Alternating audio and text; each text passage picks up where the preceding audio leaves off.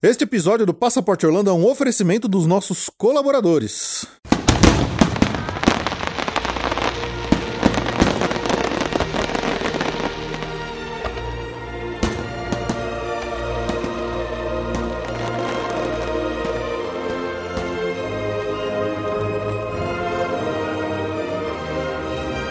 Bem-vindo ao Passaporte Orlando.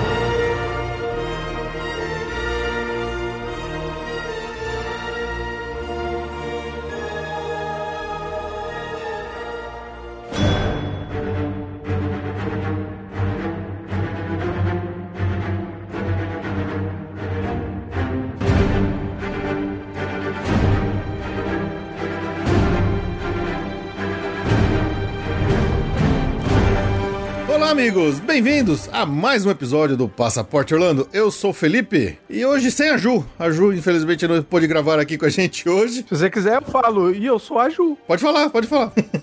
e eu sou a Ju. É, olha aí. É, a Ju está numa missão sagrada aí de dar o presente de aniversário da Maroquinha, mãe dela. Então estou aqui hoje, mas não estou sozinho, como vocês já puderam ouvir aí, encarnando a Ju. E agora vai ter que, com essa encarnação da Ju, toda vez que alguém falar de Chris Pratt ou Chris Evans, ele vai ter que se derreter todinho.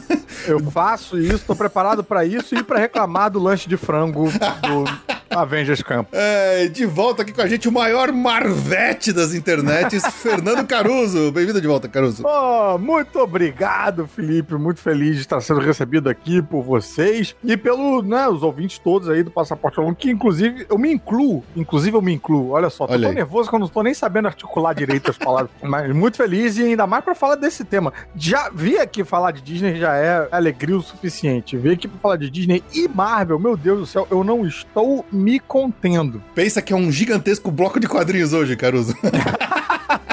É isso aí, cara. Vamos blocar esse quadrinho aqui.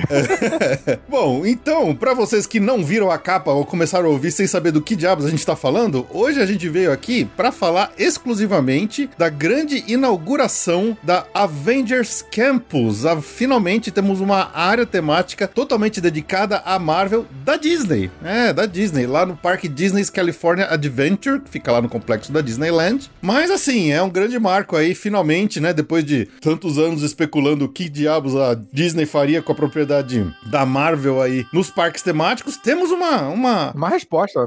É, pois é, exatamente. E, cara, e uma área temática que eu acho que, sei lá, apela para todas as crianças que existem nos nossos corações aqui. Porque quando a gente, eu pelo menos, né, era criança, ia pro parque da Disney, eu achava tudo muito incrível, muito lindo, muito maravilhoso, mas Mickey, Pateta, Pato Donald não era exatamente brinquedos que eu brincava, entendeu? Não eram coisas, tipo, não eram personagens que eu queria chegar em casa e brincar. Agora, os personagens super-heróis da Marvel, sim. Nossa senhora, cara. Se tivesse um parque desse quando eu tinha, sei lá, de 10 a até 40 anos. até ontem. É, até ontem. Nossa senhora, cara. Eu ia pirar, ia pirar muito. Eu já tava, eu já tava bem satisfeito, né? No sentido de é o que tem, vamos nos divertir aqui, uhum. com o pedacinho lá da Island of Adventure na Universal, né? E aqueles potes com os desenhos de desenhistas que eu gosto, do Adam Kubert. Do Adam Kubert e tal, né? E aquilo ali já, pô, já, já me atendia. Agora, esse espaço novo, meu Deus do céu. Realmente. Meu Deus do céu. Realmente. É de dar água na boca, o hype tá altíssimo. Uhum. Então, vamos lá rapidinho pros recadinhos. A gente já volta aqui para contar tudo para vocês sobre a Avengers Campus lá no Disney's California Adventure.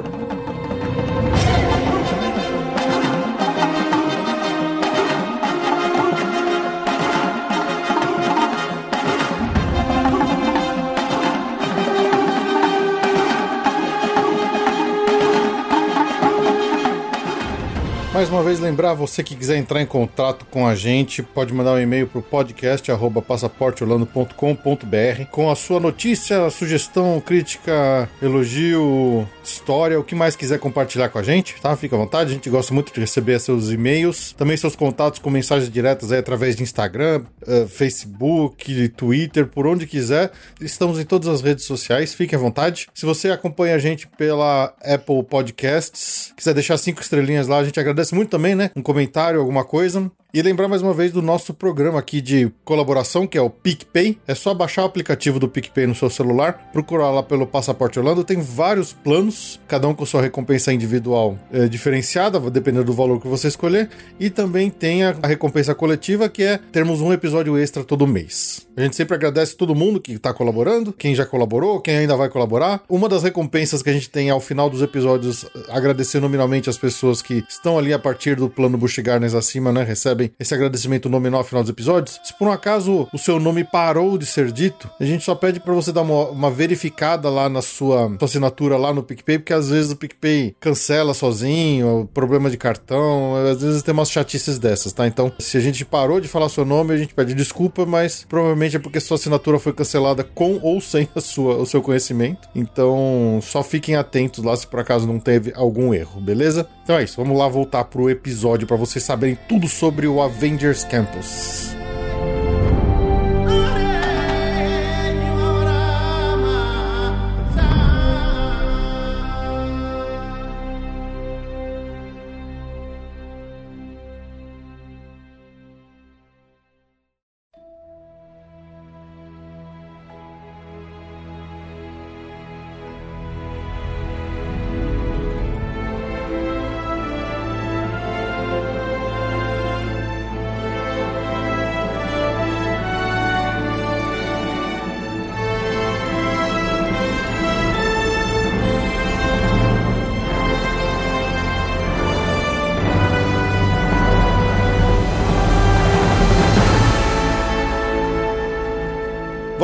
Começar com uma história rapidinha, né? Vamos. Para quem não conhece muito bem a história, né? A Disney comprou os direitos, comprou a Marvel como um todo lá nos, nos longínquos anos 2009, né? Parece que faz uma vida já isso, tanto tempo. Uhum. Lembrando que também era ali próximo do começo ali do, do MCU, né? Do, do universo cinematográfico da Marvel no cinema. Se eu não me engano, acho que o, é. o Homem de Ferro é 2008, 8, né? Alguma coisa assim, não é? É, 2007, 2008, não sei, mas a, a Disney já tava bem de olho ali no, no potencial e no sucesso, né? Porque o Homem de Ferro foi uma, uma surpresa para muita gente, no sentido de que a Marvel não tinha essa, não tinha essa experiência e tal, botou um filme com um personagem que não era carro-chefe da Marvel na época, o Homem de Ferro nunca foi um, Exato. do time A, né? Hoje ele é, mas na época não era. Uhum. E foi um baita de um sucesso, né? E ali começou a, a, a fundamentar todo o universo cinematográfico da Marvel que a gente conhece hoje. Sim, mas acho que é o, o interessante é notar que, assim, apesar do Homem de Ferro já ter sido lançado, acho que o Hulk também já tinha, uhum. é, você não tinha esse sucesso estrondoso que hoje é o MCU, não. né? Então, a Disney comprou a Marvel não pelo cinema, mas pelos personagens, uhum. pelo, pela editorial, né, dos quadrinhos mesmo, e com, talvez, e com o potencial que eles estavam enxergando para aquilo pro futuro. É, pelo material, né? É, não era nada consolidado como é hoje, né? E, e, e convenhamos também, a Disney ajudou muito nessa consolidação que a gente vê hoje, né? Tipo, a, com certeza. Tem bastante do, do, do pensamento empresarial deles ali in, investido. Muita gente ficou muito preocupado na época, né? Os, os nerds mais cascudos ficaram preocupados de que a Disney pudesse se meter criativamente nos quadrinhos e que ia ficar tudo meio é, infantil e tal. E não, deixou, cara, a Marvel livre para fazer o que sempre fez e tal, só deu aquela segurança de que não vamos falir nunca mais. Pois é. Bom, e aí, desde então, obviamente, né, que os fãs de parques temáticos, quando viram, né, quando ficaram sabendo dessa compra da Marvel pela Disney, acho que a primeira coisa que passou é, tá bom, o que, que eles vão fazer com os parques? é, não, e o que, que vai acontecer com a Universal? Como é que é isso? Isso. Exatamente. Até para recuperar essa história, né? Esse, é talvez aí os ouvintes mais novos do Passaporte Orlando não, não saibam, mas assim, existe a área temática, que é a Marvel Super Hero Island, lá no Islands of Adventure, que é do complexo da Universal em Orlando. E aí você fala assim, tá, mas aí como é que vai ser? Vai ter Marvel na Disney, vai ter Marvel na Universal? Sim, por enquanto vai e isso deve seguir por um bom tempo, né? É, mas eu achei que ia ser só na, na Disney da Califórnia, né? Porque a Universal não tem aquele negócio de que ela é dona num raio de não sei quantos quilômetros Isso. em Orlando, que aí pega um pedaço lá. Se eu não me engano, até o rio. É, é, é a leste do rio Mississippi, os direitos da Marvel são da, da Universal. Mas assim, o contrato deles, aí acho que até Caruso pode até trazer um pouquinho da história quadrinística aí, né? Uhum. Pra quem também não sabe como que diabos a Marvel foi parar lá na, no Island of Adventure. Acho que tudo começa lá com a bolha dos quadrinhos dos anos 90, que depois que estourou, quase faliu, né? Praticamente faliu a Marvel, né? Sim, é. Não, e talvez até falido. A Marvel, ela foi comprada algumas vezes, né? A editora, né? E ali no, nos anos 90 já rolava esse desespero de, cara, de vender a propriedade intelectual para conseguir se manter no azul ali, né? Uhum. Então, já na gestão do, do Stan Lee, já não, na verdade, ainda, né? ainda. É, ele já estava com essa preocupação ali naquela época, perto dos anos 70, onde ele vendeu os direitos para fazer o seriado do Hulk, foi lá pro Japão vender o Homem-Aranha para fazer um tokusatsu do Japão, foi lá onde... Spider-Man. Isso, com o Leopardon. Leopardon, um Então, assim, já tava de olho nisso ali para vender propriedade intelectual e conseguir lucro, né? É, mas acho que foi nos anos 90 realmente que o bicho pegou e por isso que, por exemplo, propriedades, as, as principais propriedades da Marvel nos quadrinhos até então, como Homem-Aranha, X-Men, Quarteto, Hulk, todas foram parar na mão de outros estúdios, porque a Marvel, para não, para tentar fazer um pouco de caixa, eles saíram vendendo o direito de adaptação pro cinema dos principais heróis deles. Então, por isso que Homem-Aranha foi parar na Sony, X-Men foi parar na Fox. É, a... é, não havia o pensamento não tinha nem como, né, de, de você ter tudo, um universo unificado, né? Não, isso não era, isso não era nem, nem sonho. É, não se fazia isso, não tinha nem, sei lá, é. tecnologia para isso, não sei. E foi o que obrigou a Marvel, quando né, começou seu MCU, a pensar fora da caixinha e começar a adaptar outros heróis. A, acho que se eles tivessem todos os, os grandes filões da, dos personagens para usar, pode ser que a história tivesse sido outra, né? Talvez a gente não ah. tivesse o MCU da forma que a gente tem hoje. Não sei, é, a gente só pode especular, né? Mas assim, é muito interessante ver como eles conseguiram. Uhum. Sabe, você nunca teria no cinema, se, você, se a Marvel tivesse Quarteto Fantástico e X-Men na mão, eles nunca fariam Guardiões da Galáxia. Eles nunca fariam um Eterno Eternos. Nunca você veria isso no cinema. Não ia precisar, não né? Ia, precisar. ia ter tanta história, tanta coisa para adaptar e tal. Realmente. Dessa limitação que fez a criatividade surgir e a gente pôde conhecer essas outras histórias legais aí no cinema, né? É isso aí. Bom, e aí, dentre essas vendas múltiplas aí de direitos que a Marvel fez nos anos 90, uma delas foi o direito de utilização de parque temático para Universal, mas aí eles fizeram um contrato onde, quando você lê o contrato lá, tá escrito Homem-Aranha, X-Men, Quarteto Fantástico, Fantástico e Vingadores ele fala, especificamente, ele fala esses quatro conjuntos de heróis. Aham. Uhum. E os coadjuvantes, né? É. Tipo, porque tem os vilões também. Tem Doutor Destino. Exato, exato. É, são os universos que envolvem eles ali, né? Uhum. E eu fico com a sensação também de que, assim, me parece. Não sei se foi o que aconteceu assim, acidentalmente ou tal, ou se isso já é previsto em contrato, mas que a adaptação ali do parque é dos quadrinhos, né? Não é como no Avenger Campus que aí você conecta com os filmes, Sim. né? É porque quando o parque abriu, pois é, não existia filme, era só quadrinho. Não existia, mas eles poderiam, por exemplo, estar tá tentando rentabilizar em cima disso, depois do sucesso dos filmes. Botar um, sei lá, uns Homem de Ferro com cara do. Mas não,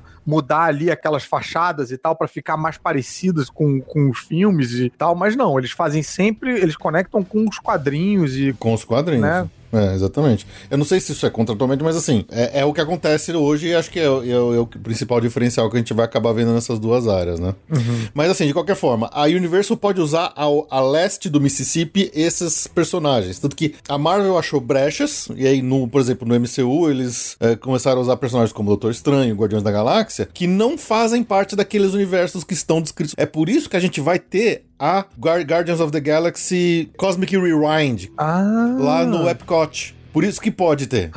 Nossa, não sabia disso. Sim, tá, tá construindo, vai estrear, provavelmente vai inaugurar no que vem, 2022, no aniversário do parque, de 40 anos. Meu Deus do céu. Mas é por causa disso, é porque tem essas brechas. Porque não tá previsto ali no, na... Exatamente. Mas a, a, Disney, a Disney não pode usar nem o nome Marvel uhum. no parque. É engraçado, eles não podem usar o nome Marvel, eles têm que usar outros nomes. Tanto que é por isso que lá na, na nessa, na Califórnia, eles não estão chamando de Marvel Campus, eles estão chamando de Avengers Avengers Campus. Uhum, Você não vai ver o nome uhum. Marvel escrito em lugar nenhum lá, porque até lá eles não podem usar o nome Marvel por causa da Universal. ah, até lá, é, nossa. Até lá, até lá. Mas eles podem usar os personagens, que essa que é a diferença, né? Bom, e aí, obviamente, com a Disney comprando a Marvel em 2009, né, todo mundo ficou esperando, poxa, o que, que vocês vão fazer de parque? O que, que vai ter nos parques, não sei o quê? E eles, obviamente, deram uma segurada, mas aí, com o crescimento, né, do MCU muito acima do que acho que se esperava, do que a própria Disney esperava, né, eles começaram a planejar alguma coisa de Marvel, mas do cinema. Porque, convenhamos, por mais que tenha muito leitor de quadrinho no mundo, tem muito mais gente que vê os filmes no cinema do que lê os quadrinhos. Ah, sim, sem dúvida. Então você, quando você adapta o cinema, ou o MCU, o universo cinematográfico, você tá abrangendo um público muito maior do que só os quadrinhos. E que é o público frequentador de parque, né? Sim. Não necessariamente o público frequentador de parque é o público dos quadrinhos. Exatamente. A primeira coisa que a Disney fez de Marvel no mundo foi, acho que, o ride do Homem de Ferro lá na Disneyland de Hong Kong. Ah, não sabia disso. Achei que tinha sido o dressing da torre do terror na Disney Califórnia. Não, essa foi, tipo, a terceira coisa que eles fizeram. Olha. Eles primeiro fizeram o, o ride do Homem de Ferro, que é basicamente é o Star Tours, só que eles pegaram o Star Tours e transformaram no ride do Homem de Ferro. Entendi. Usaram a mesma tecnologia do Star Tours pra transformar em Homem de Ferro. Na Disneyland de Paris, se eu não me engano, eles transformaram a atração do Buzz Lightyear de, de dar tirinho na atração Aham. do Homem-Formiga e a Vespa, Nano Battles, chama. Ah. Você, como se você se encolhesse, entrasse no computador que tá infestado pela, por robozinhos da, da IMA, Aham. ah, e aí você vai atirando com a, com a pistolinha pra, Eles trocaram o cartucho do videogame, Basicamente, basicamente. né? basicamente, é. A Disney é, é- é- é- Eles normalmente fazem muito disso, né? Eles pegam aquela atração que já tá meio capenga, e eles, pra, pra ser mais rápido, eles só fazem um novo skin, né? Ela muda a tecnologia, essas coisas assim. Uhum. Né? E atrai as pessoas do de volta. E aí a terceira foi a retematização da torre da, da Twilight Zone, da Tower of Terror da- do California Adventure na torre dos Guardiões da Galáxia. Uhum. Que deixou a Ju muito triste, né? Deixou, deixou, mas, cara, eu, não reclamo, não. Eu acho que é fantástica essa É. Torre dos Guardiões. Que acho que ela estreou em 2017, se eu não me engano, ou 2018, eu já não lembro agora. Ahn, Acho que foi 17. é. E aí, do ladinho da, da Torre dos Guardiões, tinha uma área temática do Bugs Life, né? Do Vida de Inseto, que era uma área infantil. Aquela uma- era uma área que não era muito bem desenvolvida, era uma área que não tinha nem restaurante, não tinha muita loja, ela não tinha muito nem potencial de venda de produto em loja. Então, eles já estavam procurando alguma coisa pra trocar aquilo lá. Então, acho que o Guardiões da Galáxia foi a primeira coisa. E aí, eles já estavam pensando, falando: não, a gente já ah, demole essa Bugs Land aqui e constrói uma área temática de Vingadores, né? E foi o que eles fizeram. Eles anunciaram aí eh, na D23, acho que de 2017, se eu não me engano. Era para essa área ter inaugurado no ano passado, em 2020, no verão do ano de 2020, mas Mas. tinha uma pequena coisinha chamada pandemia no meio do caminho para atrapalhar um pouco. É. E agora, no, em junho de 2021, tivemos aí aberta finalmente a Avengers Campus, lá no Disney's California Adventure, coladinho ali com a Torre dos Guardiões, então ela se se compõe, né, com aquela área toda nova. E tá, a galera tá indo lá e enlouquecendo todo mundo, deixando a gente que tá longe aqui só morrendo de vontade de. É, rapaz. Porque lá a pandemia acabou, aqui continua, né? aqui continua, é. Quando o país é sério, as coisas acabam mais rápido, né? As coisas se É, resolvem. não, e, e o Brasil tem meio que essa tendência aí. O Orkut durou mais tempo aqui. é, Big Brother, acho que teve mais edições aqui do que em outros países. E, pelo visto, a pandemia segue aí essa, essa linha. Infelizmente, infelizmente. Mas só uma última coisa interessante é o seguinte: esta abertura da Avengers Campus agora, eles consideram como a fase 1 dessa expansão da Marvel no California Adventure. Existe uma fase 2 que, na verdade, é a construção de um novo ride, um, um ride é, um- chamado de e-ticket ride, né? Um ride pesadão, seria o principal atração da área, que é uma atração onde a gente vai entrar no meio de uma batalha lá dos Vingadores, tudo com Queen Jet, Ah, sim. Tipo o, o Rise of the Resistance deles, do Avengers Campus. Talvez seja uma mistura de Rise of the Resistance com Avatar. Deve ser alguma coisa dessas, deve ser meio louco. Não, mas eu digo no sentido de uma baita atração, né? Numa atração Isso, exato. chamariz. Não Exatamente. é tipo. Não é, não, não é o barquinho do Avatar. Não. É Isso, exatamente. o Flight of Passage. O barquinho, o que seria o barquinho do Avatar, já abriu junto com a área que é a atração do Homem-Aranha, né? Que seria a atração Aham. complementar ali. É um Dark Ride. E me parece que eles usam aí o que eles aprenderam um pouco com o skin de joguinho de tiro do, do Homem-Formiga e da Vespa lá no, no Disneyland Paris, né? Que é- é, me parece que tem uma pegada um pouco parecida, né? De. Cara, ele tem. Ele, eu acho que eles usaram o mesmo sistema do Toy Story Midway Mania. É, de tiro, né? É de tiro, você vai no carrinho, o carrinho vai andando na frente de umas telas e você vai usando outro pra tirar. Então, a impressão que eu tenho é que é, é muito, muito parecido com o Toy Story. É, agora eu fiquei curioso, porque parece que ele responde à movimentação, né? Porque você faz o gesto de atirar a teia pra você atirar a teia e pegar os robozinhos lá, né? Sim, é isso aí. o Toy Story Man você puxa uma cordinha. É. Então acho que é uma evolução da tecnologia aí. Uhum, é, eu tô curioso pra saber o quanto preciso é. Mas assim, Pois dá- é, pra- né? você vê nos vídeos o pessoal parece que tá tendo um chilique, chacoalhando a mão assim, né? É muito doido. mas assim, essa fase 2, que seria essa atração nova do Queen Jet aí, entra meio pela Batalha dos Vingadores, ela nem tem data ainda. Tá. Infelizmente, a Disney não anunciou a data, a gente não sabe quando diabos eles vão complementar a área lá, com essa área, assim, mas assim, o que tem hoje lá já é, vai, 90% da área, que falta um ride que deve ser o ride, deve ser um puta ride, entendeu? Mas também, assim, eu tô, tipo, a gente não podendo viajar com a, com a mesma tranquilidade que a gente podia no passado, eu tô assim, tipo, ah, Disney, toma seu tempo, não precisa estrear, sabe? Faz com calma, mas faz direito, entendeu? Vai fazendo aí, vai fazendo bonitinho. Vai fazendo, Toma cuidado, dá uma polidinha extra. Deixa os americanos comer shawarma, deixa eles conhecerem o resto aí. Pior que os reviews, o pessoal falou bem pra caramba do shawarma lá, viu?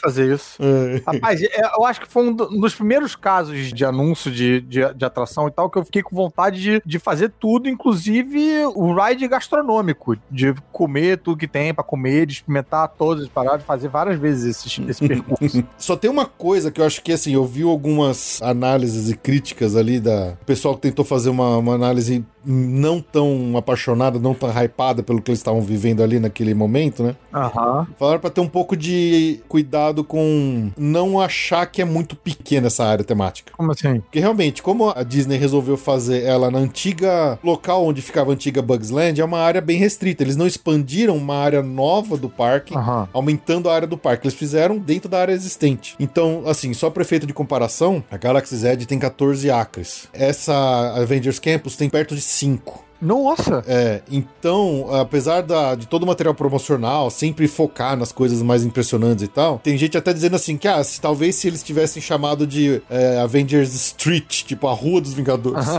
ou uma mini land. Avengers Alley. É, exatamente, Avengers Alley, poderia ser também. Talvez fosse mais apropriado do que uma, uma área temática totalmente própria, assim, né? Apesar deles terem enfiado bastante coisa nova ali nessa, nessa área pequena.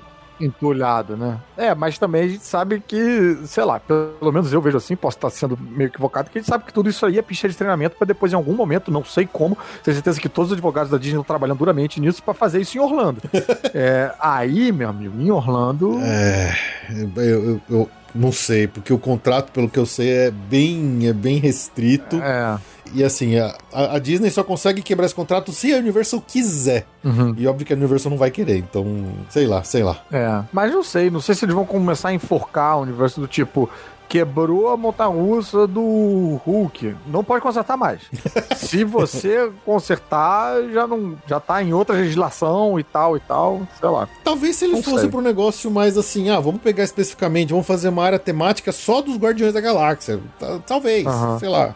Teria algum tipo ah, de. mas cara, eu não, eu não sei se eles fazem esse trabalho de campo pra depois abandonar e fazer um outro zero, entendeu? Eu É, acho que esse é. trabalho é muito é muito investimento aí pra. não sei, não sei. Eu fico imaginando, sei lá, uma, uma atração. Eu não sei se você conhece uma, uma atração que chama Mystic Manor, que é uma versão da Haunted Mansion que tem lá na Disneyland Hong Kong. Nossa, não, não conheço não. Se tiver curiosidade, qualquer dia pega no YouTube e vê. É maravilhosa essa atração. Você já foi na, na de Hong Kong? Não, nunca fui, nunca fui. Eu só vi de Vamos um longe. dia. Vamos, eu, vamos eu agora. queria, eu, eu queria, eu queria aproveitar um, um- fazer um parênteses aqui porque eu acho que o passaporte não devia, devia vender serviço. Vocês vão fazer excursão, tipo, tipo Estela, sabe, Estela Maris, assim que eh, vocês são a atração da excursão. A parada é viajar com vocês. E aí você conta, mostra Mickey escondido, ah, todo mundo vai poder presenciar ao vivo a, a Ju reclamar do lanche de frango. Vai ser tipo toda uma atração, assim, que, cara, eu tenho certeza absoluta que tem muita gente interessada e eu sou o primeiro a comprar esse pacote.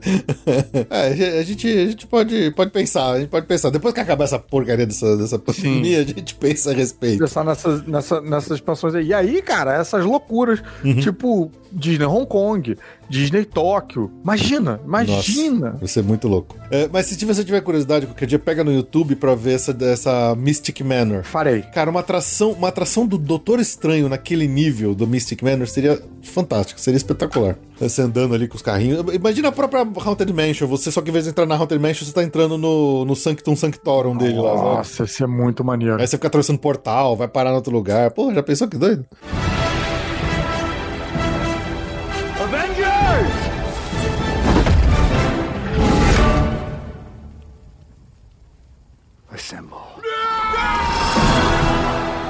Como né, a gente sabe, a Disney não dá ponto sem nó, então toda vez que eles vão construir uma área temática, não é simplesmente uma área temática, não é uhum. um, um, conjunto de prédio que eles cataram e jogaram lá e você se vira. Tudo tem uma história, né? Os Imagineers, a gente já cansou de falar aqui no podcast, né? Eu sou um, um fissurado em contar a história do designs e de, de como foram criadas essas coisas fantásticas que eles fazem lá, então não poderia de ser diferente e a Disney criou um baita no storytelling para essa área nova, né? É, não é simplesmente assim, ah, é do MCU, pronto, final. Não, não é, né?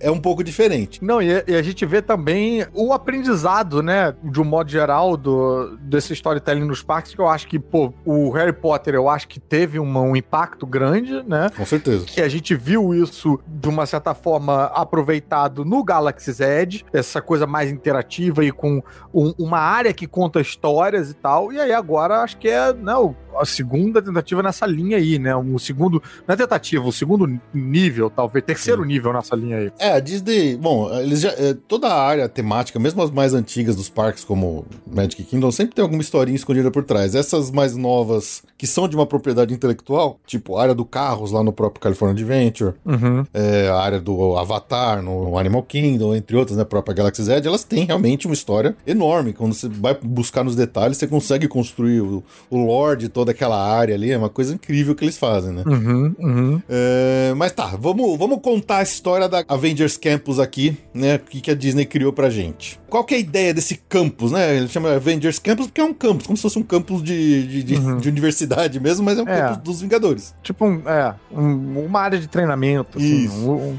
um, lugar para ficar. É. O que aconteceu? Os Vingadores perceberam que, né, eles precisam aí da maior quantidade de heróis possíveis para defender a Terra de, né, de todas as ameaças crescentes, afinal tem coisa vindo de cima, de baixo, do meio, de outra dimensão, de, de realidade paralela. Pô, dois anos atrás tinha, tinha um Trump. Dois. um. vem de dentro, vem de fora, vem de todo quanto é lugar das ameaças, né? Então o que, que os Vingadores fizeram? Eles decidiram expandir aquela iniciativa Vingadores que o Nick Fury começou lá no primeiro Homem de Ferro, né? Numa iniciativa Vingadores global, né? Então eles estão instalando é, campos como esse do California Adventure ao redor de todo o globo, em vários outros locais, né? Com a finalidade de descobrir, recrutar e treinar as próximas gerações de pessoas excepcionais que têm ali suas habilidades e, e capacidades ali de ou de lutar ou de criar para ajudar na, na, no combate ali contra essas ameaças que estão surgindo sempre, né? Contra a Terra. É, é basicamente um recrutamento de vingadores estagiários. Exatamente, exatamente. E aí, para fazer isso, né? Para criar esse campus na Califórnia, no California Adventure, eles utilizaram um antigo complexo complexo que era das, das indústrias Stark, que foi construído pelo Howard Stark, que era uma, uma, uma, um complexo enorme que tinha desde fábrica de carro até é, fábrica de aeronáuticas, né? Eles pegaram esse complexo antigo, né? Eu acho que o, o, o Tony Stark falou assim: não, galera, vem cá, usa aqui, vamos usar esse pedaço aqui. Ele usou aquele pedaço e. Eu, eu, tenho uma coisa aqui no meu galpão, é. você dá pra usar. É.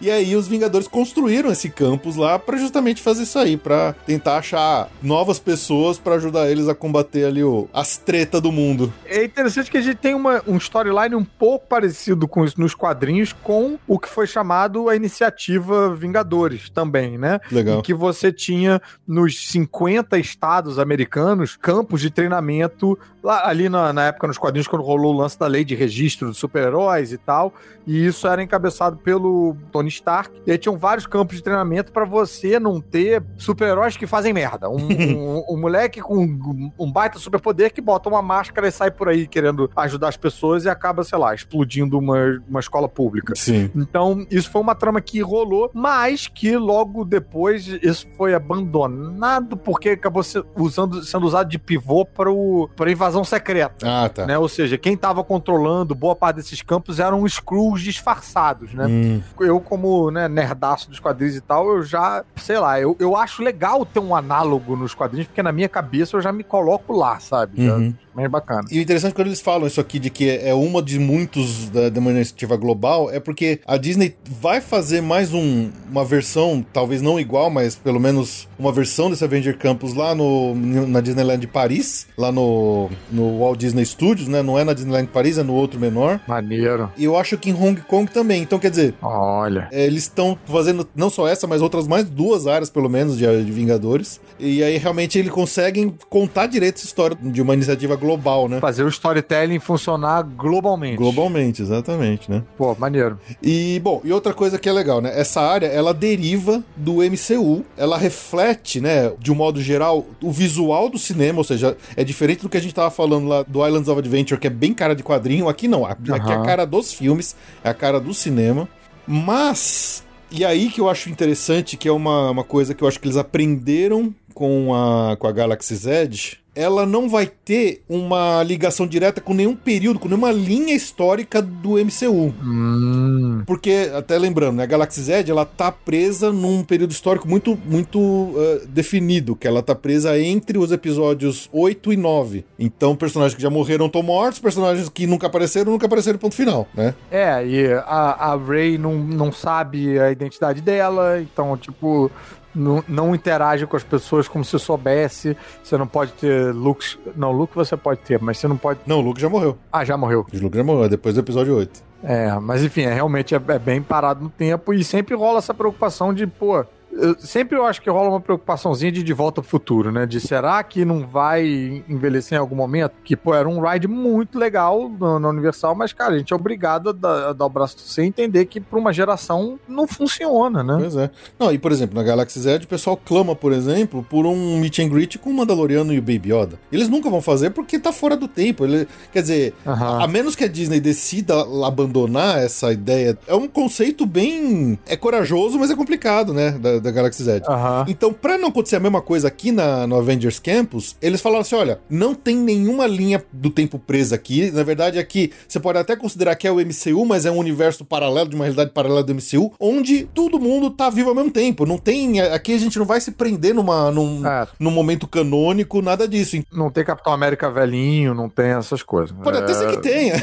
Porque a gente vai ter os dois Capitães América. Você vai ter tanto o capitão do Steve Rogers quanto você vai ter do Sam Wilson. Wilson. Vale tudo. Como meet and greet, como personagens que aparecem. Vale tudo. É, vamos se divertir. E porque eles não querem prender. Eles não querem prender no que já existe, no que já existiu e no que, que pode vir a existir. É, isso é esperto mesmo. É né? esperto. Então, por exemplo, o Tony Stark, ah, mostrou Tony Stark, Tony Stark morreu no Endgame. Ele tá lá, você vai encontrar com, com o Homem de Ferro lá. E isso deixa, como você falou, preparado para tipo, ah, vai ter, sei lá, um novo filme do Homem de Ferro onde uma nova pessoa vai sumir a armadura. Sim. Bicho, bota essa fantasia num camarada lá e ele tá, Exato. tá dentro do parque. Que assim, ah, todo mundo espera fazer, obviamente, meet and greet com o Steve Rogers, mas assim, na própria festa de inauguração do, do Avengers Campus, eles já falaram: olha, aqui a gente não vai ter só um capitão. Aí apareceu o Sam Wilson com a roupa de Capitão América do seriado do Disney Plus já lá também. Uhum. É, o, o, final do vídeo da festa da inauguração, eles mostram, por exemplo, um frame bem rapidinho, mostrando que o Shang-Chi já tá previsto de vir. Eita! O Shang-Chi do trailer que a gente viu agora do filme. Acabou de sair uma foto mostrando uma versão do Loki com a roupa do TVA da série que acabou acabou de estrear no, no, Disney, no Disney Plus. Isso é bem esperto, né? Isso é algo que eu, às vezes, acho que os quadrinhos podiam arranjar uma maneira de capitalizar também melhor, porque às vezes a pessoa sai do filme empolgadaça com o que acabou de assistir, e aí entra, sei lá, numa banca de jornal, numa loja de quadrinho, para ler sobre aquele personagem, alguma coisa, e aí pega uma coisa que não tem nada a ver com o que ele acabou de assistir. Sim. Então, o, o público acaba aqui não se transferindo de uma certa maneira, né? A gente perde uma oportunidade de injetar dinheiro no, nessa, nessa mídia Exato. com essa transferência. E, cara, é, é, eles estão sendo espertos disso aí, não? Não, é, muito, é muito inteligente, porque eles deixam completamente aberto para fazer o que tá pegando agora e se não der certo já muda. Por exemplo, tem uns showzinhos lá de acrobacia e de heróis lutando em cima lá do QG dos Vingadores. Já deu para ver, por exemplo, nessas primeiras apresentações que é, a luta que tá acontecendo ali é da Viva Negra e o Pantera Negra contra o treinador, que é o vilão do, do próximo filme. Mulher, o, o Taskmaster, o cara com máscara de caveira. Taskmaster, isso, exatamente, o Taskmaster. É, é treinador mesmo. Então, quer dizer, o filme dela nem estreou ainda e já tem uma, uma coreografia ali deles. É bem provável que, ah, quando for estrear o filme do Shang-Chi, vai ter uma outra coisa, um outro quebra-pau lá de chinês Ah, ali. rapaz, Sabe? não dou, eu não dou dois anos pro Capitão América não tá sambando com a carreta furacão lá. Com certeza. também. Com o fofão e o Mickey. É. E o Mickey. Pois é, já tem.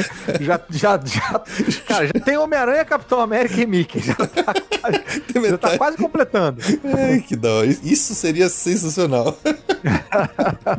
um pouco mais da história ali do Avengers Campus, né? Do, do storytelling, né? Não da, da história da construção, mas do storytelling deles ali. Como a gente falou, é, aquilo lá era uma antiga fábrica do Howard Stark. É, Só que onde ela foi construída, por incrível que pareça, por uma coincidência dessas cósmicas, obviamente, ali do lado é, tinha um prédio muito mais antigo do que as próprias fábricas, porque as fábricas do, do Tony Stark foi construída ali por volta de 1940, alguma coisa do tipo, né? Mas antes disso, tinha umas ruínas de um antigo Sanctum, Ah, que eles até eles deram nome, eles falaram que é o Sanctum da Costa Oeste, que acho que nunca apareceu nos filmes, eu não sei se, honestamente, eu não sei se existe nos quadrinhos, eu, eu imagino que não. É, eu não sei também não. Eles criaram um Sanctum, um- uma as ruínas de um Sanctum, né? Que é protegido ali pelos, pelos, pelo Magro Supremo, né? E tudo mais. Então ali tem, é, seria o prédio mais antigo de toda essa área do Avenger Campus, seria esse, esse, é, o antigo Sanctum. Aí depois tem a, a fábrica de, de automóveis da Howard Stark, que ela foi retrofitada ali, que ela foi reformada para se transformar na- no prédio central da, da central da Web, que é a Worldwide Engineering Brigade. E aí, ali do lado foi do, do QG, né? Desse, do Web, do QG dos Vingadores que eles construíram, também veio o Hank Pym e falou assim: não, vamos aproveitar aqui vou fazer um- uma cozinha de testes aqui, um negócio aqui. Legal.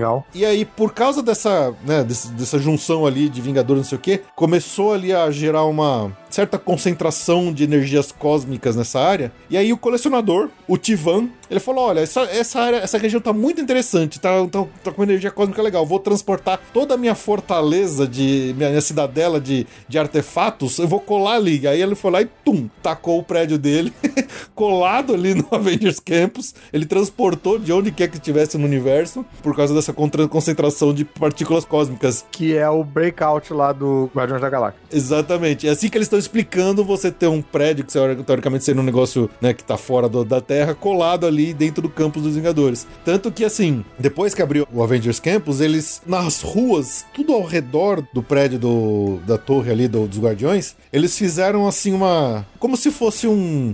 É é uma energia cósmica que tá fluindo pelo chão ali, e parece que, que são os resquícios desse teletransporte de toda essa fortaleza pra aquela região. Então tá muito legal. Você olha no chão assim, parece aquelas aquelas bolinhas que o Jack Kirby? Jack Kirby fazia nos desenhos cósmicos dele, sabe? Os Kirby Dots. Kirby Dots, exatamente. É muito legal. Você olha no chão, tá tudo colorido com essas bolinhas assim em volta, que é, é- é resquício ali do transporte da torre do, do Tivan ali pra dentro do Avengers Campus. Maneiro. É muito legal. E, cara, a gente, obviamente, tá de longe, a gente só fica vendo os blogueirinhos americanos que, que estão por lá.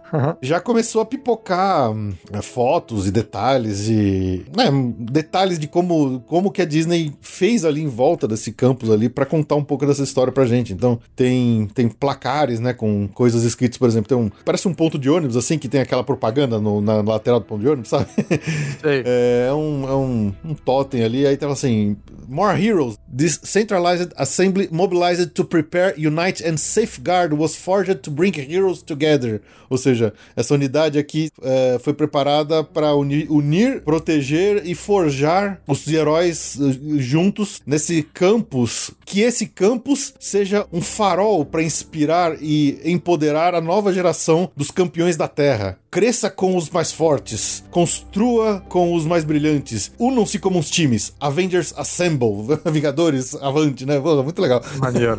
É tipo um anúncio de faculdade. Parece, parece, né? E aí tem uma outra placa dizendo assim: originalmente esse site era uma, uma área restrita das indústrias Stark, dedicado a uma- uma pesquisa secreta, top secret. Agora as suas portas estão abertas e ele foi transformado no Avengers Campus para ser a casa dos heróis mais poderosos da Terra, onde eles podem eh, se unir, vindos de todos os lugares no tempo e espaço, para livremente compartilhar as suas tecnologias, habilidades e conhecimento com todos. Então, É um clubinho. e- eles estão fazendo um open house pra galera ir lá e conhecer. Ah, maneiro. É, e tem, por exemplo, aqueles mapas, né? O mapas do campus, né? Vai ver aquele é um negócio super antigo com aquela arte meio antiga, assim, dos anos 40, né? Ah, legal, cara. O mapa do, da antiga complexo do Stark mesmo, do Stark Motors. É, já tá maneiro ir pra Califórnia, já. Já, é. caramba. E, e, acharam até um detalhe interessante, porque assim, tem o prédio lá que.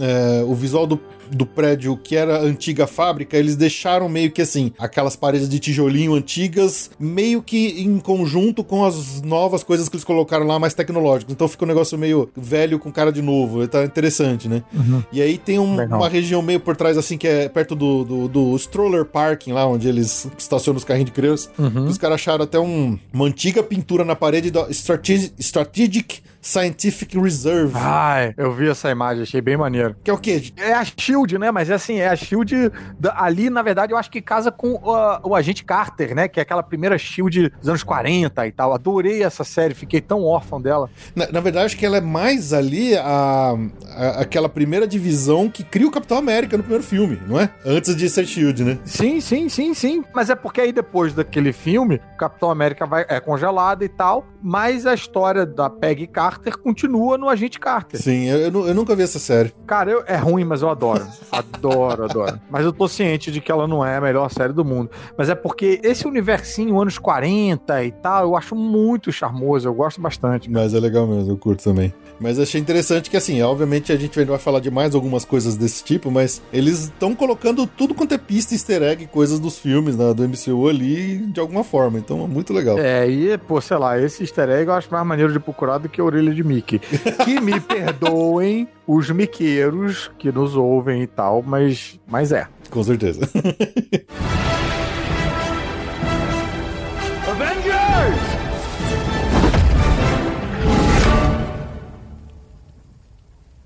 Assemble. Então vamos falar aqui dos locais, né? Das novas localidades ali que foram construídas aqui para essa para essa área temática? Vamos, vamos. Vamos fazer um disassemble. Disassemble. Do, Avengers é, Disassemble. É. Bom, um primeiro, bem, vou começar por um negócio meio besta aqui, mas assim, como a, a, Torre dos Guardiões já existia, não vamos entrar em detalhes, a gente até, quando a gente voltou na nossa última viagem aí, a gente fez um, eu fiz um bem um, uma descrição bem emocionada da minha, da minha passagem pela dos Guardiões. Passo a passo e tal. Caruso, ela é incrível, cara. Quando você entra lá na fila dela, é como se você estivesse entrando ali dentro do, do cofre do colecionador. Então tem aqueles cachorros com um monte de tralha. Tem até, tem até o Cosmo. O Cosmo tá lá no animatrônico dentro do, da Torre dos Guardiões. O cachorro lá com a roupa do. Cara, você acredita que eu fui lá e não fui, cara? Caramba, sério? Porque. É, porque eu tava só eu e a Mari. E a Mari tem, assim, pavor pavor de elevador e pavor da Torre de Terror. E aí eu falei, ah, não, era a Torre de Terror, mas eles mudaram e tal, isso aqui também ela não queria ir de jeito nenhum. E aí eu fiquei meio assim de ir sozinho também, sei lá, e, cara, me, me arrependo profundamente. Se eu soubesse que, Poxa. que o mundo ia acabar durante dois anos, eu teria. não, ela é, é, muito legal. E, e a diferença, assim, que na torre do, da Twilight Zone do, de Orlando, é, é realmente o, ela, ela quer te dar susto, ela quer te assustar, então ela é mais pro lado do terror. Agora, pro lado das Guardiões é totalmente divertido. Apesar de você ficar caindo e subindo lá várias vezes, uhum. a, a, atração toda ela te leva pra risada, sabe? É, é, uhum. é, bem no espírito do filme mesmo, né? Ah, legal. Então, a quantidade de easter eggs, de referências, a, a, não só aos filmes, mas aos quadrinhos mesmo, tem um monte de tralha, de artefato, de coisas ali que nunca apareceram nos filmes, mas com certeza quem já viu o quadrinho, leu o quadrinho, já vai conseguir reconhecer várias daquelas coisas. Tem até um, um artefato Atlante lá dentro. Nossa, caraca. Que nunca apareceu, a gente não viu Namora ainda no cinema, né? Mas tem lá o um negócio. Tem umas caixas penduradas no teto, se você olhar lá dentro de umas caixas, tem o Figment preso no, na coleção do colecionador. Ah, que sensacional. Agora eu faço aqui esse, esse pedido aos ouvintes. Imagina, imagina encarar essa fila com o Felipe apontando cada uma dessas coisas, cara. Você ia querer ficar mais tempo na fila. Ou todo mundo me mandar calar a boca e falar assim, cala a boca, seu chato. Impossível. Vai todo mundo juntando dinheiro dinheiro já, porque assim que a situação melhorar, eu vou encher. Eu vou, vai ser a minha missão pessoal encher o saco deles pra eles fazerem excursões do passaporte normal. Boa. Mas assim, a, a, torre em si ela já tava lá, então ela não é novidade. Uhum. O que tem de novidade ali na frente da torre, eles criaram um, uma barraquinha de comida que eles chamam de Terran Treats. Seriam as comidas. É, não é exatamente terráqueo, mas é tipo terrano, né? Terranos, é, exatamente. E, e todas as comidas são temáticas de alguma forma com os guardiões. Então, tem um uns churros com sabor de abacaxi todo enrolado em verde, tem um vermelho, Nossa. tem um azul, que são as cores das joias do infinito. Aham, tipo um churros do infinito. É, e tem um, Nossa. um outro doce que eles chamaram de Cosmic Orb, que é tipo um bolinho, imagina um bolinho, uma, uma carolina mais grandinha, Aham. com um recheio de um cream cheese roxo. Quando você olha, ele parece aquela orbe onde, no primeiro filme do Guardiões da Galáxia, uh, ele tá a joia. Onde fica a joia do poder. Exatamente. Então até nisso eles pensaram nessa brincadeira. Pô, maneiro. Você gosta do conteúdo que a gente produz aqui no Passaporte Orlando e quer se tornar um colaborador e ajudar a gente aqui a manter o podcast seguindo firme e forte? Baixe o aplicativo do PicPay no seu celular, abra sua conta e assine um dos nossos planos para se tornar um colaborador do Passaporte Orlando e receber recompensas individuais e também ajudar a bater a meta das recompensas coletivas para termos um episódio extra por mês.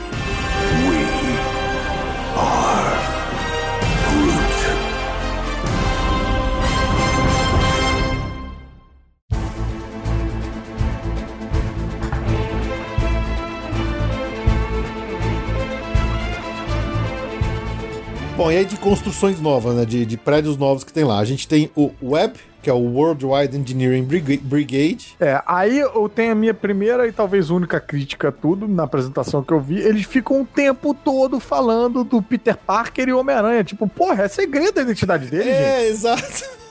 Vamos respeitar isso aí. Eu fiquei um pouco assim também, porque ah, a ideia que, que é? Que essa, essa web ela foi construída no antigo prédio onde era a da Stark Motors, né? Onde eles fabricavam carros. Então você tem um- aquele visual meio de tijolinho, com a fachada toda escrita ainda Stark Motors, mas de repente vem um puta num prédio vermelho, todo metálico, bonito, até parece a armadura do Homem de Ferro, assim, Ah. com o símbolo da aranha, né? E essa Worldwide Engineering Brigade, o que, que significa, né? É um programa de pesquisa fundado pelo Tony Stark, com a finalidade de financiar jovens com mentes inventivas no futuro, ajudando eles a desenvolver tecnologia de ponta para ajudar a equipar a humanidade contra os perigos do universo, né? Pô. E, então ele tem todo uma visual meio, um ambiente meio caótico de, de campus de faculdade mesmo. Então, apesar dele ser bonitinho, ele tem umas paredes pichadas, tem umas coisas muito doidas. Legal. E quem que é um dos alunos que tá lá, né, nessa, nesse negócio é o Peter Parker, obviamente. Sim. Então a atração, né, o Web Slingers, que chama, é, chama Web Slingers a Spider-Man Adventure. É a nova atração que tem lá dentro da web, onde a gente foi convidado para um open house ali, né, dessa web, né? E aí a gente vai assistir uma demonstração da tecnologia criada por um estudante, lá um cara chamado Peter Parker, que vai lá ele apresentar pra gente a tecnologia de uns robozinhos, que são os robozinhos que eles conseguem desmantelar a matéria e construir outra coisa ou se autorreplicar. Tá. São robozinho de Minecraft. Minecraft, exatamente. São os robozinhos aranha. Então é um cara chamado Peter Parker que constrói um robô aranha dentro de um lugar que chama Web. E aliás, também, né, Peter Parker, você tá querendo manter a sua identidade secreta, construir robozinho aranha talvez não seja uma boa ideia. É bem, é bem idiota. Faz uns tatu robô, faz umas, né, umas capivara, sei lá, eletrônica, mas, porra, Os capivara é boa. Isso é... isso é, isso é meio que nem o, o Obi-Wan Kenobi se disfarçar com o brilhante nome de Ben Kenobi. Tipo, porra, vamos... Mas enfim. É, esse do, do Ben Kenobi, assim, um, parênteses totalmente off-topic. Tem um livro que agora ele, ele é Legends, né? Ele não é mais canon. Sim. É o meu próximo na minha fila, sabia? É bom esse livro? É bom, é bom esse livro, é bem legal, chama Kenobi, né, o livro. Aham. E no livro, ele dá uma explicação De por que que de ele... por que que ele usou o Ben Kenobi dessa forma idiota e não é idiota. Pô, legal. Pô, já, já, pronto. Já me fez ficar ansioso pra ler o livro. É, muito bom, é muito legal, muito legal, vale a pena. É tipo o Rogue One consertando o problema de um tiro só explodir a, a Estrela da Morte. Nossa, isso eu acho genial. É, então, a mesma coisa. genial. Esse livro faz a mesma coisa com o tal do com a- o Obi-Wan e Ben Kenobi, quer dizer.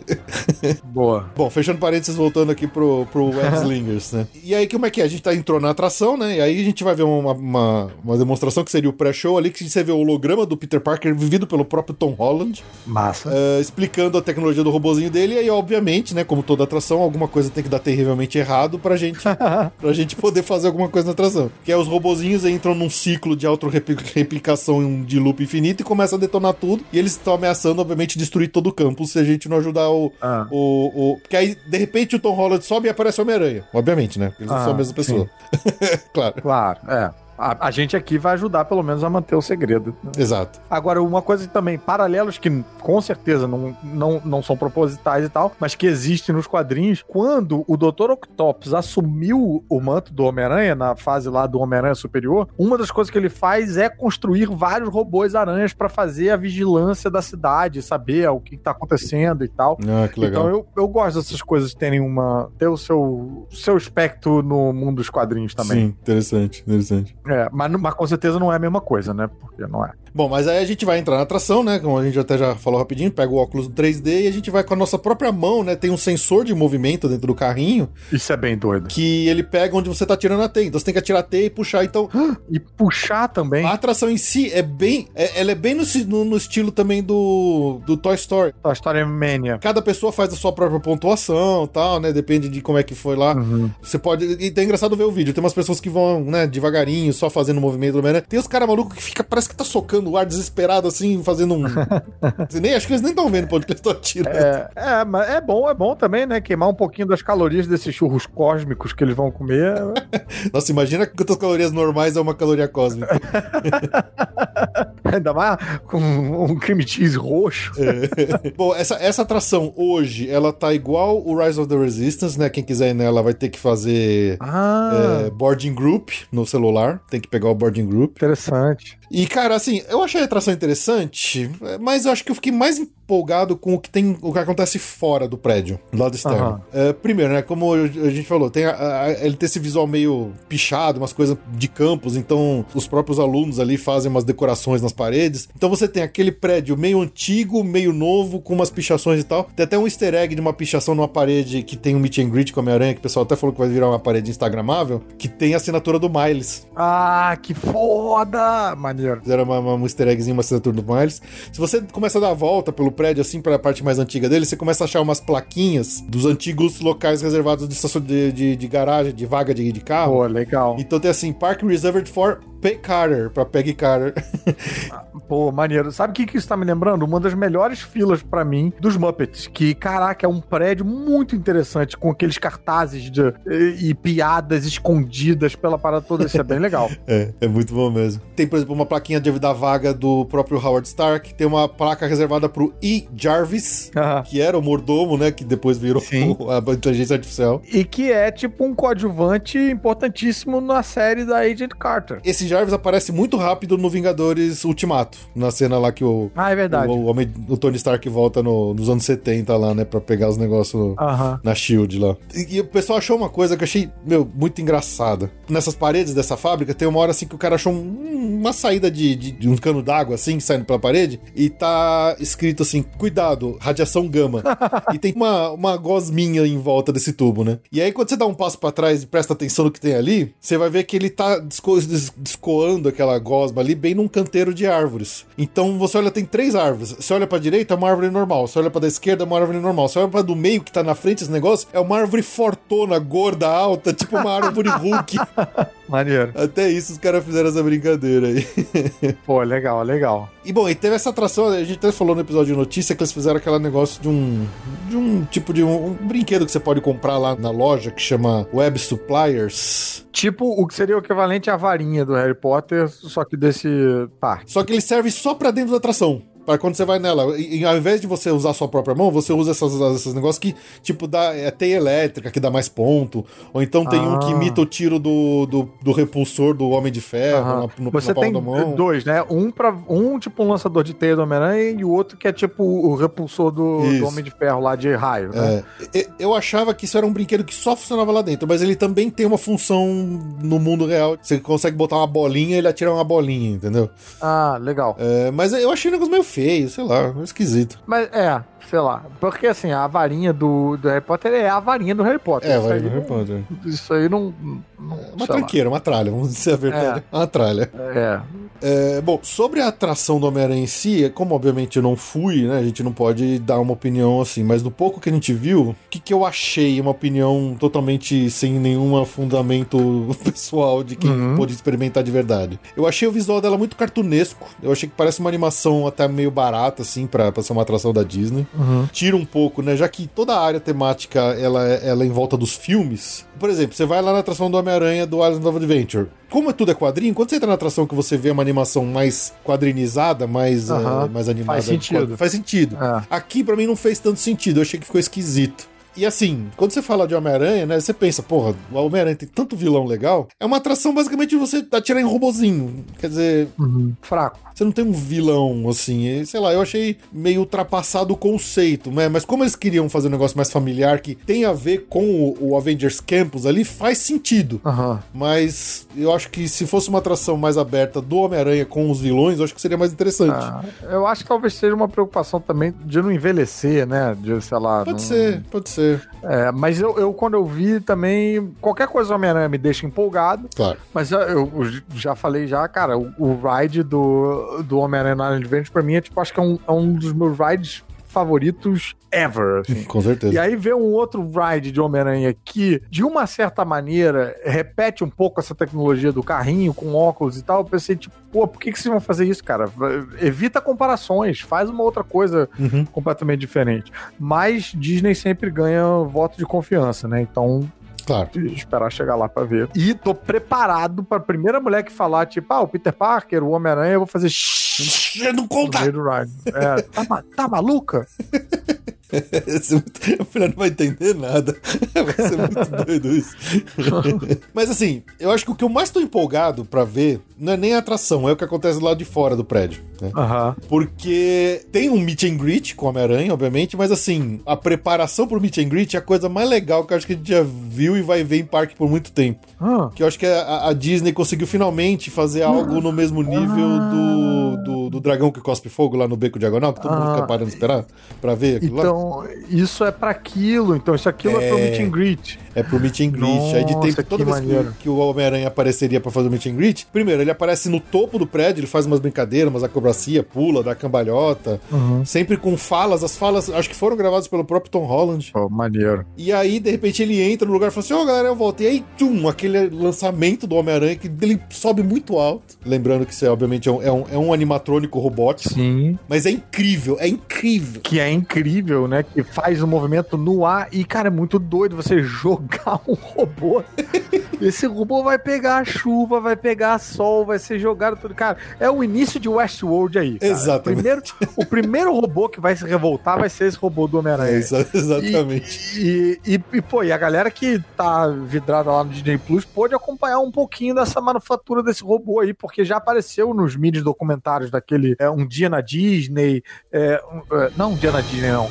Eu esqueci qual é o nome. Eu acho que é no do Imagineer também, né? É, mostra, tipo, né? Cara, e é impressionante os testes dessa parada. É impressionante. Sim. Não, e assim, a galera fica lá embaixo e na hora que meu, o Homem-Aranha voa pelos ares, o povo que tá lá embaixo, meu, vibra, grita, fica desesperado. Eu acho que eu vou arrancar meus cabelos, é. meus poucos cabelos, né? Não, e é doido, né, cara? Porque é aquela coisa de transformar em realidade algo que, assim, a gente só tinha esperança de ver no filme. O negócio que a gente leu no quadrinho, achava difícil ver no filme, a gente viu no filme com ajuda de computação, computação gráfica e tal. Você vê isso presencialmente, é muito doido. É, é muito, muito doido. doido. É muito, muito mesmo. Isso eu tô empolgadaço pra ver. E aí, depois que ele cai lá, o Homem-Aranha de verdade aparece no topo do prédio do outro lado. Aí ele, ele joga uma teia, mas na verdade ele amarra um cabo no, no volta da cintura e ele desce de cabeça para baixo. Ou ele desce pela própria parede, ele sobe pela parede. Quer dizer, eles estão fazendo uma brincadeira pra valer mesmo ali. Maneiro. Até que ele chega lá embaixo e ele vem pro meet and greet com a galera. Então, quer dizer, todo essa, essa, esse showzinho no teto, que ele fica fazendo cambalhota. Aí voa, ele voa pelos ares, cai do outro lado, desce de corda pela parede. Tudo isso é, pra, é, é, é o esquenta do, do meet and greet. Então, os caras mandaram muito bem, cara. Isso eu acho que muito é a coisa bem. mais legal que a Disney já fez nos últimos tempos. É esse Homem-Aranha voando. É, transformar o meet and greet numa espécie de, de ride sem fila. Exato. Exatamente.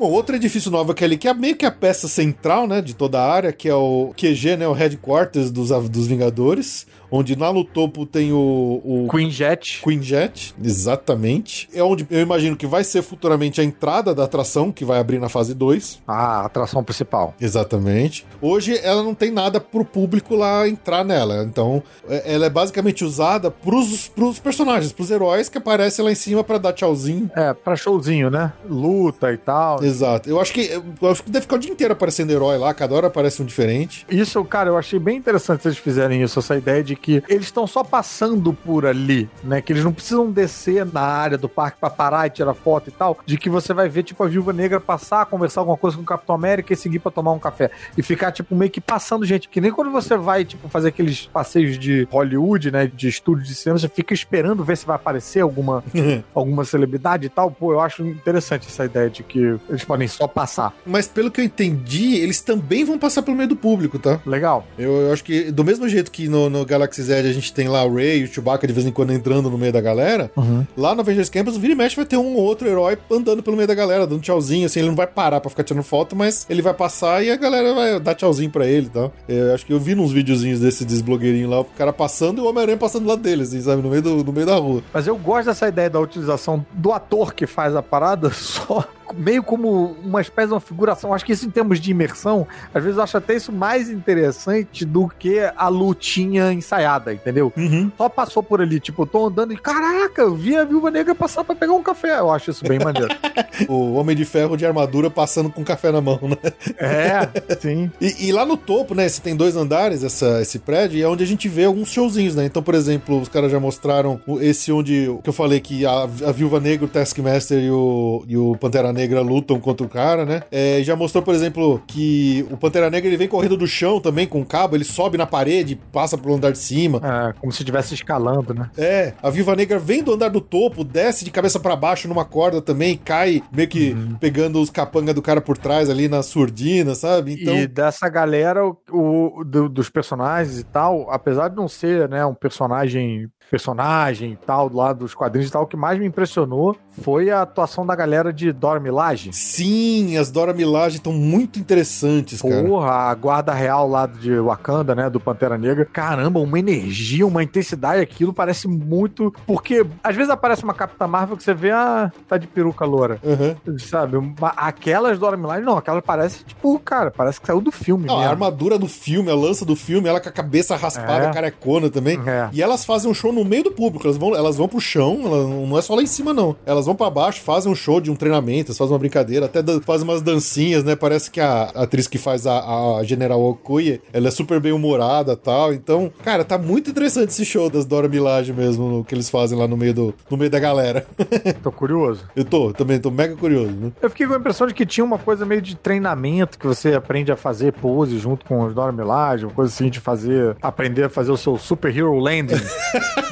Cara, com certeza. O primeiro meet and greet que eu vou fazer com o Homem-Aranha do lado dele, eu vou fazer um Super Hero Land.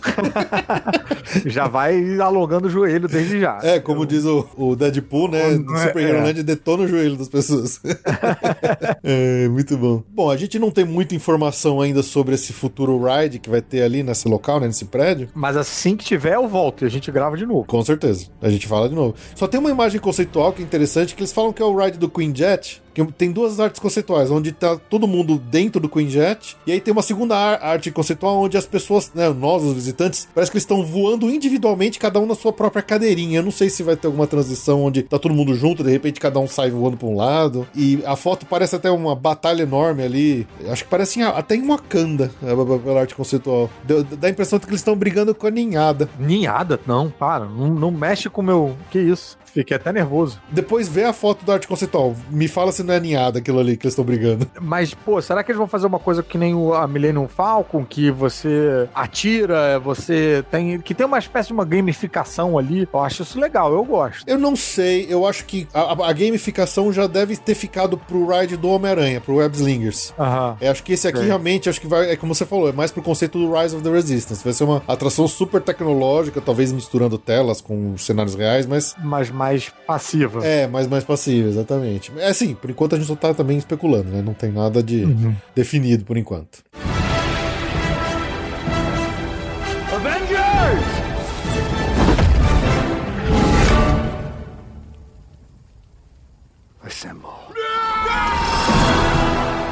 Bom, outro prédio que tem ali, que é o Ancient Sanctum, né? Que é um santuário lá dos magos, do Mago Supremo, que na verdade é só uma ruína, não tem paredes fechadas assim, ele só tem as, as paredes das ruínas e tem a porta lá e tudo mais, e tem uhum. um monte de, uh, de luminárias, todas em formatos geométricos e tal. É, essa, essa área eu achei lindíssima, mas a atração me deu medinho. Vou ser sincero com você, me deu um gatilho meio Terra Perdida de Atlantis lá do.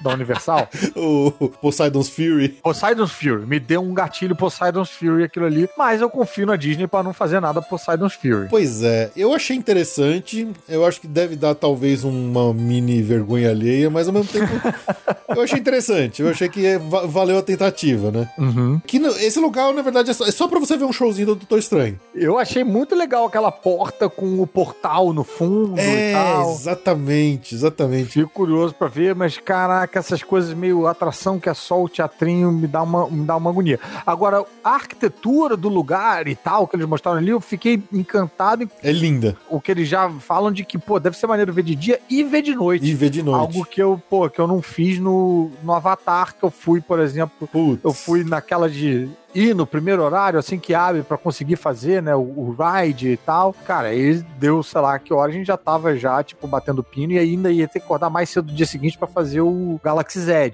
que aí era, era para madrugar, né? Então eu não vi de noite, cara, aquela área lá da Pandora. Não vi Pandora de noite, que, pô, tudo acende e tal, né? Então o, o Sanctum Santorium, sei lá o nome lá, o Rodrigo Santoro do Doutor Estranho, ele tem essa cara de que de noite deve ficar colidão e tal, e que deve ser maneiro de fazer com ácido. Com certeza. É, o, o, vídeo que eu vi do, do blogueirinho que viu o show completo, tava de dia, num puta solzão. Eu acho que isso ajudou a aumentar um pouquinho a, aquela sensação de vergonha ali. o, o gatilho Poseidon Fury. É, exatamente. Porque a impressão que dá é que em alguns momentos que ele faz uma mágica, não sei o que, você vê um som, não sei o que, deve piscar luz, deve fazer umas coisas super interessantes. Só que de dia não dá pra ver porra nenhuma. Ah. Mas à noite esse lugar fica lindo. Para, pelas fotos, ela parece muito bonito mesmo. Mas assim, o show, no que deu pra ver, tem aquele negócio dele abre a porta, ele fica girando a mão lá, como se estivesse mexendo, abrindo um portal e tal. Aí ele faz umas coisas que parecem uns, uns shows de mágica meio barato, assim, sabe? Show de mágica de objeto, que tem um objeto, ele tem uma caixinha, e na caixinha tinha um anel, e o anel vira uma flor, sei lá. Sim. Aí ele arranca, ele, ele, ele tem um, tipo, ele pega um canecão do Thor, e de dentro do caneco do Thor ele tira um, um cajado gigante, sabe? uhum. Me pareceu um, uns truques de mágica meio barato, mas... Putz, cara, que triste fim pro Doutor Estranho virar um mágico de festa infantil. pois é, exatamente. Só faltava ele fazer alguém, tipo, alguma criança botar um ovo, saca? Aham, aham. Puxar um bonequinho de ventríloco. É. Quem faz xixi na cama?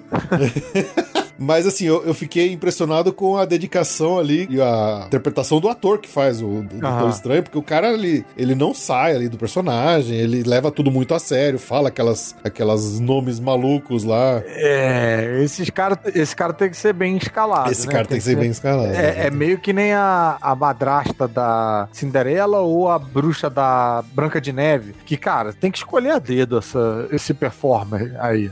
Sim. Senão ah, vai, vai cagar. Aí vira Poseidon Fury. Se não, bicho, se não tivesse cuidado. É. Bom, eu, eu, não sei se esse show vai ser sempre o mesmo e tal. Assim, é interessante talvez para ver uma vez, mas o mais legal é ele ver o ambiente mesmo. E tem uma escultura que eu achei linda pra caramba, que eles chamaram de é, o Orbe de Cagliostro. Ele foi baseado numa, numa obra de arte de um, de um artista plástico chamado Anthony James, alguma coisa do tipo que é um dodecaedro, icosaedro, já nem sei qual é o nome dessa figura geométrica aqui, que quando você olha ela assim por fora, parece que ela tem um monte de reflexos para várias portais e realidades diferentes. É lindo, o negócio parece muito legal mesmo, essa, essa escultura. Esse é o que fica, tipo, meio que no centrão desse Santo Santoro aí, tipo, é um negócio grande. Exato pô, maneiro. Eu vi só as imagens, mas eu não tinha entendido que tinha essa coisa de você ter portais lá dentro para outros lugares. Pô, legal, hein? É, é, é, que eu acho que é uma escultura que tem uma ilusão de ótica ali com espelhos e tal, mas uhum. acho que a brincadeira é essa, que você ao olhar lá dentro é como se você estivesse olhando em realidades múltiplas e tal. Então... Ah, pô, e se eles jogarem umas projeçõezinhas ali dentro, de noite pode ser bacana. Pode ser bacana, com certeza pode ser bacana. E ali também tem um, acho que um, vai ser uma das fotos mais disputadas para tirar, que eles, eles fizeram um chão daqueles chão, é um chão com uma, uma perspectiva perspectiva forçada. Se você tira a foto no ângulo certinho, parece que você tá em cima de um, de um buraco ali, de um buraco negro, Aham, sabe? um buraco de minhoca ali que desce num chão de cozinha, porque é tipo quadriculado fazendo maneiro. É, essa área é basicamente isso, é um show de mágica meio, meio vergonha alheia, meio barata do Doutor Estranho. É, mas sei lá, eu, obviamente quando eu for lá eu vou querer ver, vou achar legal pra caramba. Claro. É que ver de longe daqui, sem, sem poder viajar, a gente acha tudo meio brega, mas chegando lá você vai achar maravilhoso. É, você mergulha no clima, né? Exatamente. Avengers!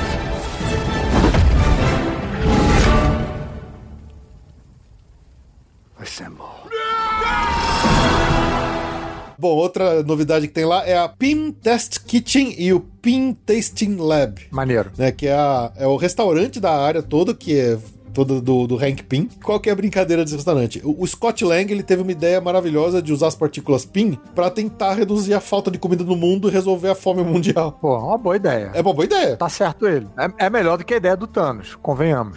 com certeza. E o Scott Lang trabalhou em lanchonete, então ele Exato. tem também experiência com isso, né? É perfeito.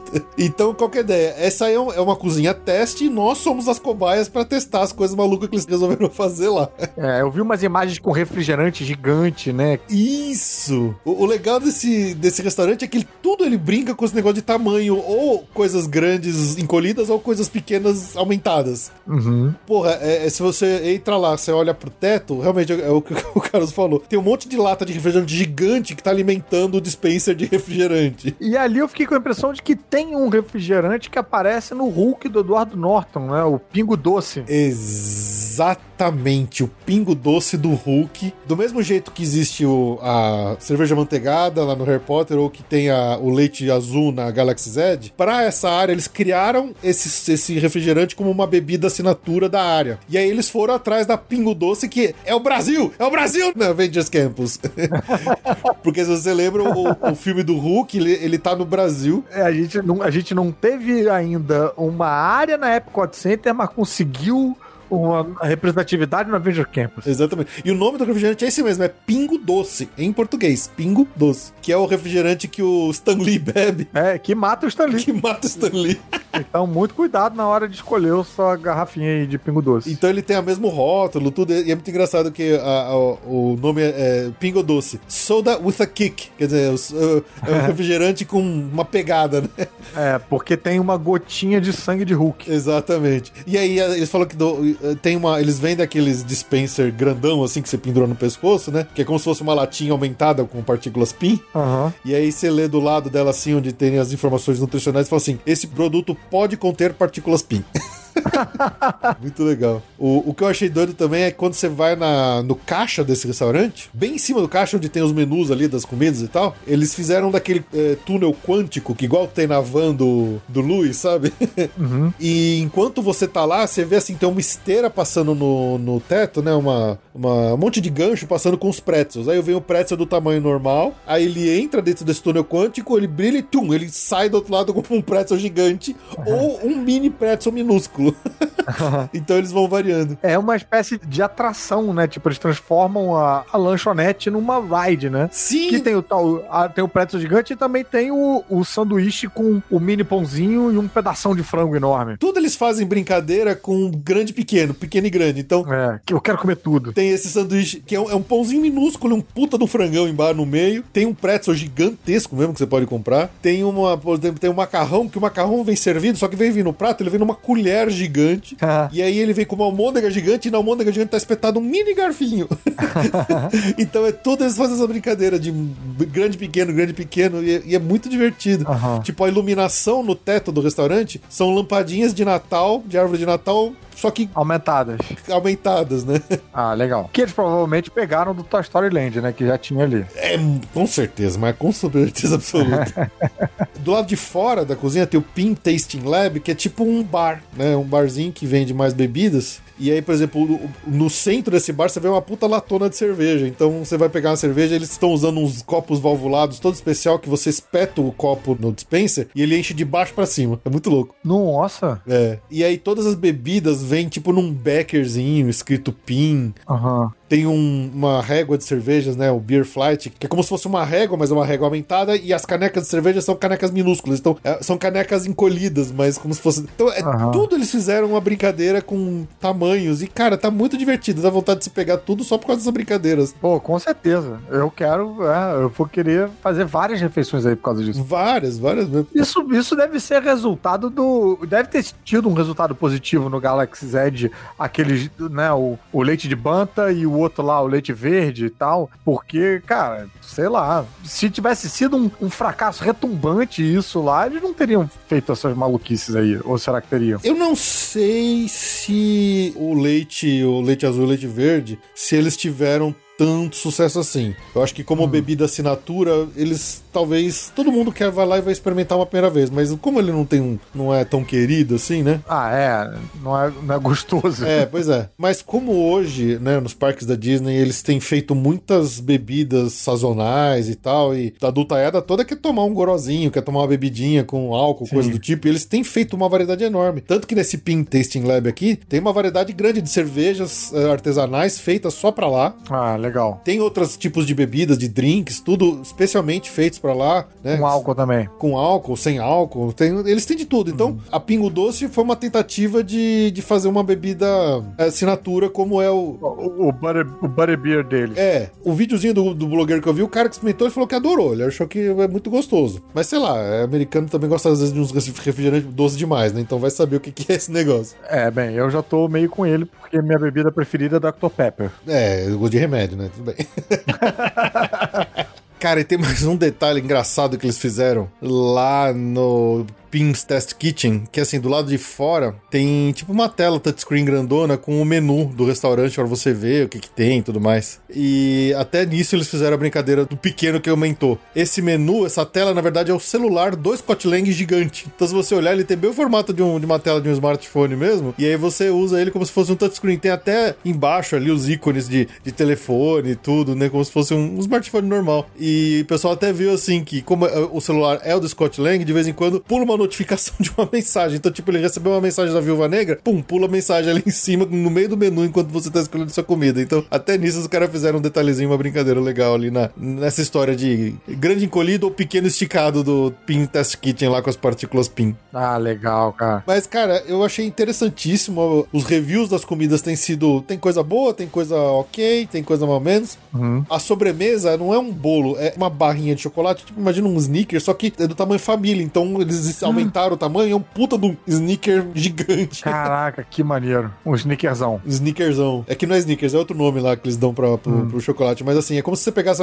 e jogasse uma partícula PIN e aumentou o tamanho da barra de chocolate, que a família inteira pode comer ela, sabe? Sensacional. Então, muito, muito legal. Eu achei que foi uma ideia genial que eles tiveram e dá vontade de experimentar tudo só pelas brincadeiras do, do grande, pequeno, encolhido e aumentado.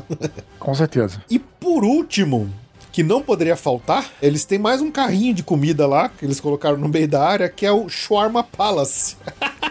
Olha aí, fazendo o sonho virar realidade. Viu só? Viu só? De, de uma piada que foi improvisada lá no primeiro Vingadores, né? Que, se eu não me engano, acho que na primeira versão que foi no cinema nem tinha aquela cena extra no final. Eles filmaram depois. Uhum. Que os Vingadores, depois da Batalha de Nova York, lá estão comendo shawarma lá numa, num, num lugarzinho. Aí eles fizeram, trouxeram o Shawarma Palace pra Avengers Campus. Uma barraquinha, né? É uma barraquinha. E os reviews têm sido muito positivos. O pessoal tem gostado muito da comida, falou que é tão boa, por exemplo, quanto o Ronto Roasters lá na Galaxy Z. Talvez melhor. E aí eu, eu tô morrendo de vontade de comer shawarma, só de sacanagem, só Pô, de é isso aí. brincadeira.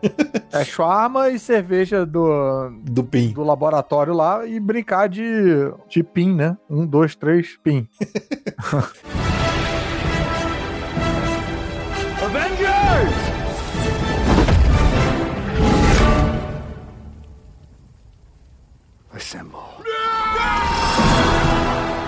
Cara, mas é isso. O que tem de novidade lá, das coisas novas que foram criadas lá. Obviamente a área tem muito mais detalhes, tem muito mais referências aos filmes, ao cinema. Por exemplo, acho que numa das entradas da que tem lá na rua lá do, do Avenger Campus, quando você olha pro chão, tem baita de um reator Ark ali no chão, igual do, do Tony Stark. Ah, que maneiro. E Então, assim, você é fã de quadrinhos, você vai gostar. Você é fã do, do- do- da Marvel do cinema, você vai gostar. É. Então é pra todo mundo, cara. Eu acho que a impressão que eu tenho, apesar de ser uma área pequena, eu acho que a Disney acertou, acertou acertou muito nela. Arrisco dizer que eles acertaram mais do que na Galaxy Z.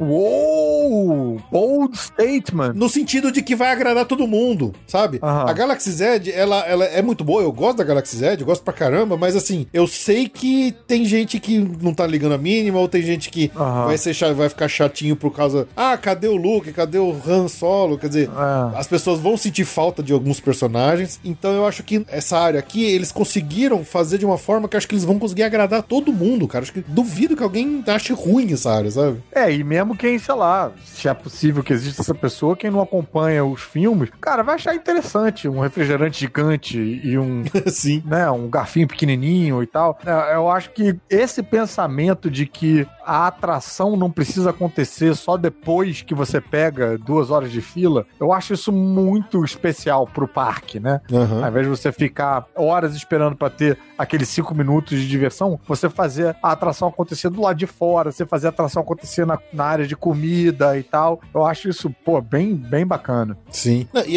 e acho que com a quantidade de personagens que eles vão ter, sempre vai ter um que ou vai estar em cima do prédio, ou vai estar passando no meio da galera. Aham. Acho que isso vai dar uma imersão muito grande, cara. Acho que isso vai, muito- isso vai ser muito bom. É, cara. Quando eles tinham prometido pra Galaxy Z, né? A primeira promessa deles é que teria alienígenas, droids e outras coisas rodando o tempo todo no meio da galera. No final das contas, a gente teve isso de uma forma muito reduzida, né? Só com a Rey e o Chewbacca, basicamente, andando no meio da galera. É, e, e o, o Kylo Ren com os Stormtroopers. Isso, exatamente. É, é, mas assim, se você de repente tem ali toda hora do seu lado passando, putz, passou o Pantera Negra, putz, passou a Capitã Marvel, putz, Aham. passou o Falcão, putz, agora tá passando aqui o Taskmaster, sabe? Oh, o Loki, tá o Loki passando aqui do meu lado, caramba, que doido, sabe?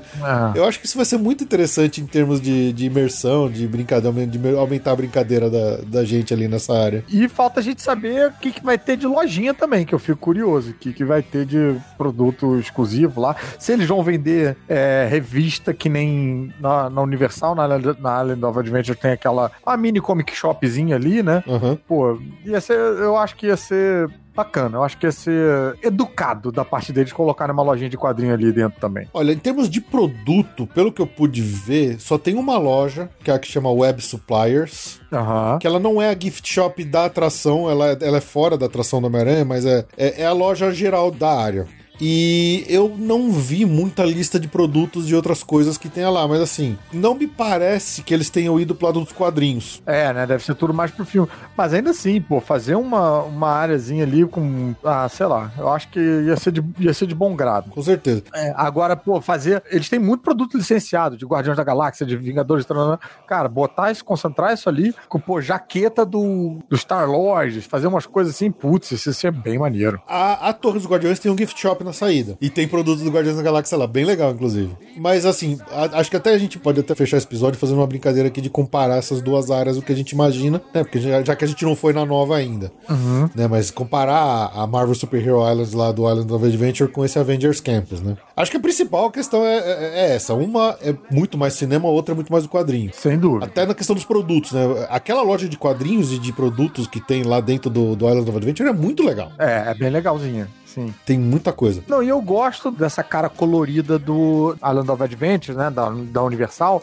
Adoro ver lá o Homem de Gelo do Kubert, o, o Dr. Octopus e tal. Acho bem, bem bacana também. Cara, isso é, é difícil. Eu gosto, dos, eu gosto dos dois. Não fui no outro ainda, mas já gosto dos dois. Mas você não acha, por exemplo, que a área do Islands, ela já meio que deu uma envelhecida, Ah, deu, sem dúvida. né? Sim. Em comparação com essa, que essa a gente tende a achar que ela vai durar mais tempo. É, não, e até porque, mesmo o fato de ser desenho desenhado, né, quadrinhos e tal, até o estilo de algumas coisas envelhece meio rápido. O Dr. Octopus que tem lá é enorme e tal, que eu acho lindíssimo do Adam Kubrick, tem umas ombreiras malucas que já vai, sei lá. O Homem de Ferro que tem lá, aquele Homem de Ferro dos anos 90, com aquela armadura meio esquisita Exato. dele, né? Vai passando o tempo, vai ficando com uma cara meio de, de parque de cidade do interior, sabe? Mas ao mesmo tempo, pra mim, a- apela sempre num lugar meio, meio nostálgico, carinhoso, entendeu? Sim. Mas eu entendo que sim, que ela, que ela envelheça e ela não tem possibilidade de atualização. É, exatamente, exatamente. E, por exemplo, lá a gente encontra com personagens como, por exemplo, os X-Men. Você encontra com Wolverine, Ciclope, a Tempestade, a,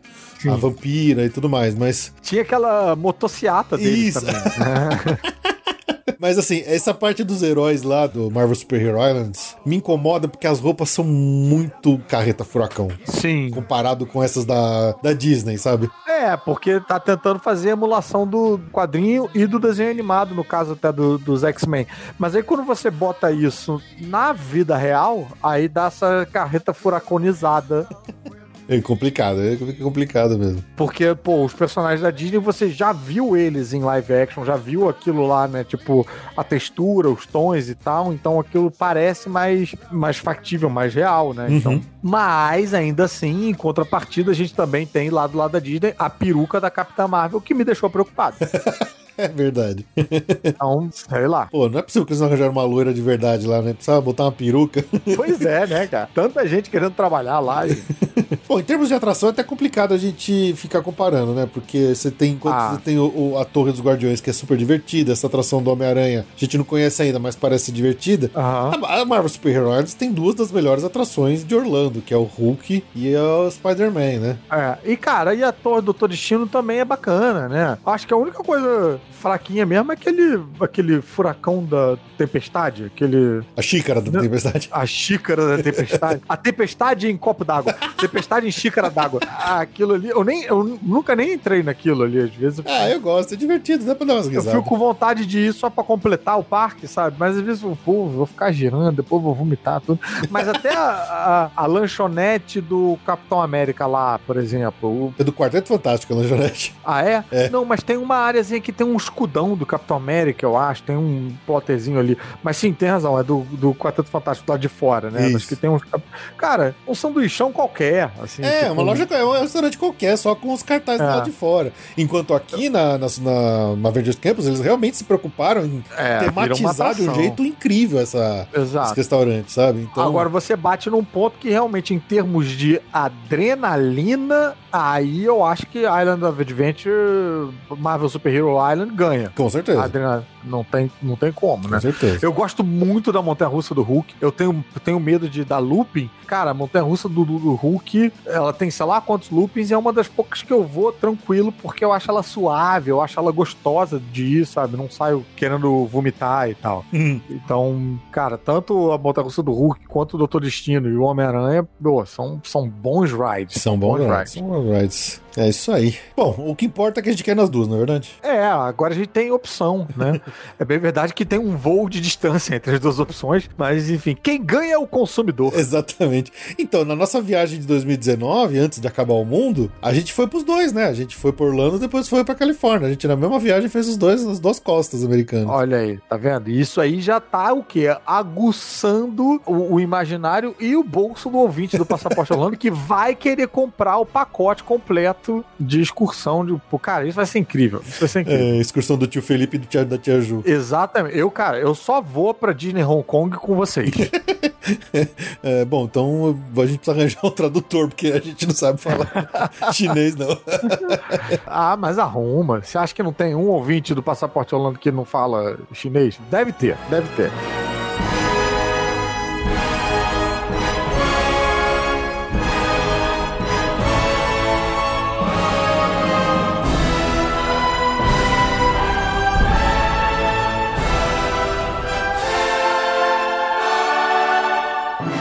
Bom, excelente. É, acho que a gente conseguiu aqui apresentar um pouco aí pra você que ouve a gente a, no- a- a nova área da Marvel. Sem ter ido em nada. Sem ter ido em porra nenhuma, só, de, só olhando pros outros se divertindo, olhando de longe, né? Do lado de fora do, do vidro, né? Lambendo a, a vitrine. É isso aí. É, é, mas assim, a gente conseguiu trazer um pouquinho de- dessa nova área pra realmente aguçar aí a vontade de quem tiver afim de se arriscar aí numa viagem pra Califórnia muito em breve. É, e vamos ficar só passando vontade de longe por enquanto, né? Não tem jeito. Por enquanto, é o que dá, né? É o que dá. É o que dá. Mas daqui a pouco, se Deus quiser, todo mundo vacinado e tal, dá pra ir até sem precisar parar 15 dias antes, né? Isso, é o que esperamos. É o que esperamos que essa É. fronteira abra logo. Pra fã de Marvel, seja do filme, seja do quadrinho, pode ter certeza que a gente, você você e nós vamos tudo se divertir pra cacete nesse lugar aí. É isso aí. E é isso aí. Caruso, obrigado de novo aí por ter vindo mais uma vez aqui com a gente pra, pra me ajudar aqui no toda a sua expertise quadrinística. Pô, eu que agradeço, cara. É sempre um, um prazer, uma lisonja enorme participar do Passaporte Holanda. Tô fazendo, tô botando no ar aí, tipo, um, um, três podcasts, um programa de rádio, um canal de YouTube. Mas, cara, quando você chama, eu, eu venho correndo. Nossa. Porque Passaporte Orlando é, é, é uma honra. Eu, quero, eu preciso desse carimbo no meu passaporte. Pô, eu fico, eu fico, eu fico honrado ouvindo essas coisas. mas é o sentimento de, não, não apenas meu, mas de todos e qualquer ouvinte de Passaporte Orlando. É muito bom, muito bom. Deixa o um recado pro pessoal, eu não sei o que, que você tá fazendo. Você tá ter feito alguma coisa de, de, de nova aí pra, pro pessoal, além de canal no YouTube, do Podcastinadores, dessas coisas na Globo, o que mais? Tenho. Então, eu agora tô com um podcast na Globo, no G-Show, que é o Alerta Spoiler, falando de séries de TV. Como é um podcast na Globo, às vezes eu tenho é, entrada para conseguir várias participações ilustres e tal. Então a gente já fez com o Matheus Solano, com o Marcos Veras e tal. Então tem um, um bacana ali, né? E tem a possibilidade também do ouvinte participar, mandando áudio pra gente. Tem um número de WhatsApp lá do G-Show que você manda pedindo sugestão de série ou indicando série pra gente. E a gente toca lá no podcast. Podcast que você não tem que editar é uma maravilha, né, cara? Nossa, é uma fala. coisa incrível. E aí tem lá o Podcastinadores, que já, já contamos com a participação do, do Felipe, já tentei arrastar a Ju à força lá, mas ainda não consegui, mas eu ainda tenho fé, eu ainda tenho fé. Depois que a gente fizer a nossa excursão pra, pra China, eu acho que a gente vai ganhar uma intimidade e tal, eu consigo convencer ela a participar do Podcastinadores também, que a gente lá fala de filmes e séries de TV num podcast quinzenal. O que mais? É... Ah, e o meu, o meu site, que é o cavernadocaruso.com.br, onde eu faço indicação de quadrinhos lá toda quarta-feira eu faço uma resenha e fico lá solitário, esperando as pessoas ap aparecerem na área de comentários do site e tal. Falar, ah, eu li sua resenha e tal. Então, se você é uma das pessoas com, com muita pena no seu coração e tempo livre, aparece lá, fala, vim pelo Passaporte Orlando, vou ficar feliz de, de saber que a pessoa me ouviu aqui. E toda terça-feira também tem vídeo meu no canal do YouTube com o mesmo nome, né? youtube.com.br Caverna do Caruso. Tem vídeo dos três elementos lá. A gente já fez alguns vídeos dedicados às séries da Disney, à minha viagem pra Disney também. Apareçam lá, tem bastante conteúdo do Caruso, tem bastante conteúdo pra conteúdo. Você, pra você apreciar. É. excelente, excelente. Então, é isso aí, vamos ficando por aqui. esperamos que tenha gostado desse episódio. Um grande abraço, muito obrigado pelo seu download e pela sua audiência. Tchau, tchau. Valeu! Valeu!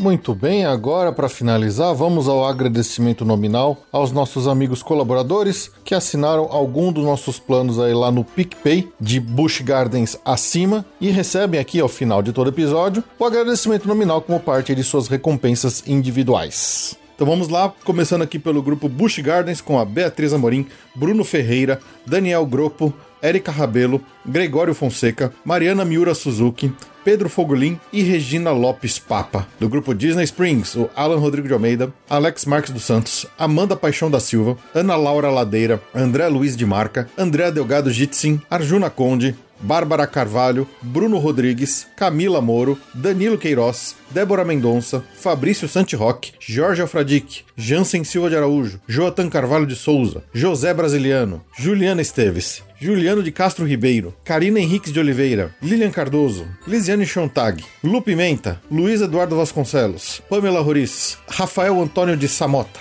Rodrigo Amorim, Rogério Martins, Rogério Vidal, Talita Finger, Tatiana Lovental, Vanessa Fagundes, Vanessa Krolikowski e Varley Tosh. Do grupo Universal Studios, Ana Levinspool, André Serviuk, Bruno Cavalcante, Bruno Souza, Cristiano Silva, Daniel Maia, Diego César de Meira, Diogo Fedose, Diogo Macedo, Evandro Faina, Evandro Grenze, Nanda Caminha de Moraes, Fred Linhares, Gilberto Alves Morales Filho, João Coelho Rua, Lucas Carneiro, Maurício Geronasso, Olavo Fatback Neto, Paulo Vitor Lacerda, Rafael Cidrini, Thaís Del Papa e Tiago Costa. Do grupo Walt Disney World, o Bernardo Almeida, Flávio Antonângelo, João Guilherme Bentes, Leonardo Cabral, Mariana Herrera, Maiara Sampaio, Nama Saraiva, Pedro Romero e Ramsés Mendonça. A todos vocês, o nosso grande abraço e muito obrigado por suportarem o Passaporte Orlando e manterem a gente aqui seguindo firme e forte. Grande abraço a todos.